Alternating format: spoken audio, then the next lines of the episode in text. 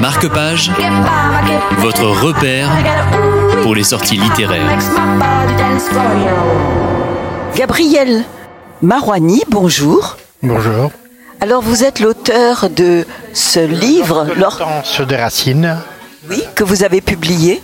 que j'ai auto-édité surtout, voilà, et que c'est un livre qui m'a pris plusieurs années à, à construire, à, à décrypter au niveau de ma mémoire, et, euh, euh, c'est un parcours d'un héros, d'un héros qui n'en est, qui n'en est pas hein, mais d'un d'un individu qui essaye, qui essaye de se repérer dans, dans le parcours d'existence où finalement tout est jalonné d'obstacles.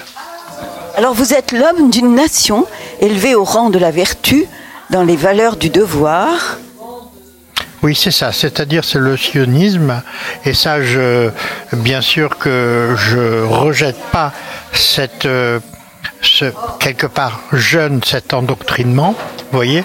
Parce que, après, euh, c'est-à-dire, c'est un, un endoctrinement quelque part qui m'a préparé à pouvoir servir mon pays. C'est-à-dire, je suis parti au service militaire et j'ai servi mon pays avec l'idée qu'il n'y avait que ça à faire. C'est-à-dire, et surtout l'amour de la terre.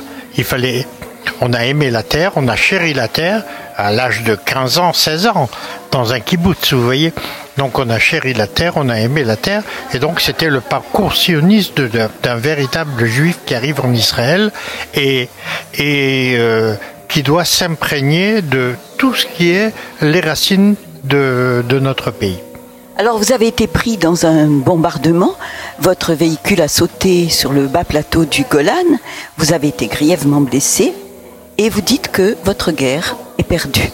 Oui, oui, c'est la sensation que j'ai eue, c'est-à-dire que euh, avoir perdu la guerre, je pense que euh, la, guerre, là où elle a commencé, euh, dès lors où elle a débuté et dès lors où j'étais dans les combats, j'ai compris aussi la folie, le visage de l'homme dans, dans les combats et la folie, la folie de meurtrière que ça peut engendrer.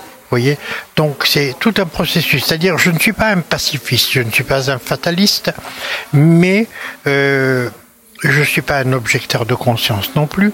Mais euh, quand on regarde, quand on voit l'ennemi même mourir, on a du mal. On a du mal à vivre la mort de l'autre comme la mort des nôtres, vous voyez. Et comme j'étais ambulancier dans les paras, et je récupérais les soldats d'un côté comme de l'autre. Il n'y avait pas de discrimination quelconque.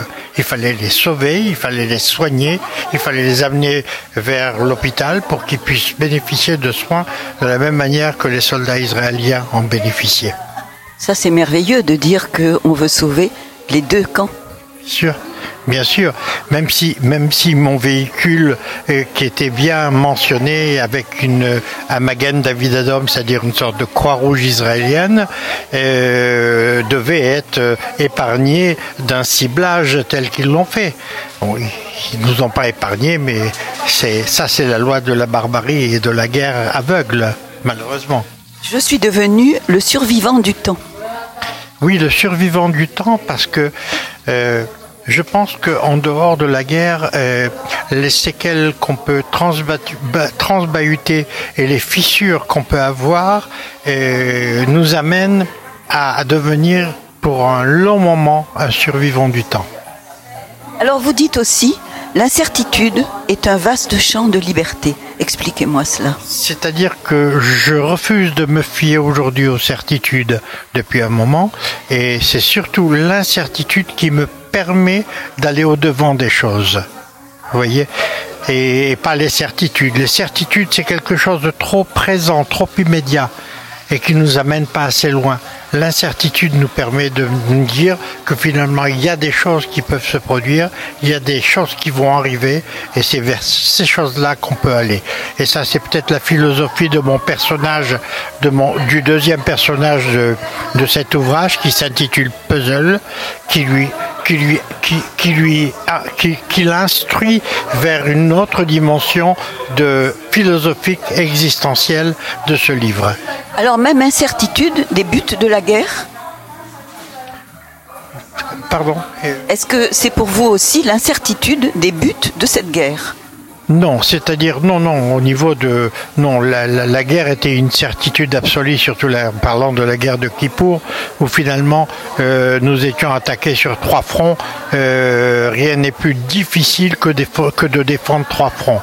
Pour vous expliquer, euh, on était sur le front sud, avec les paras. On est remonté sur le front nord parce que finalement euh, les Syriens avaient quelque part le dessus au début, donc il fallait défendre. Donc là, il y avait certitude absolue que finalement on va vers euh, vers la la l'extermination du peuple juif, tout simplement.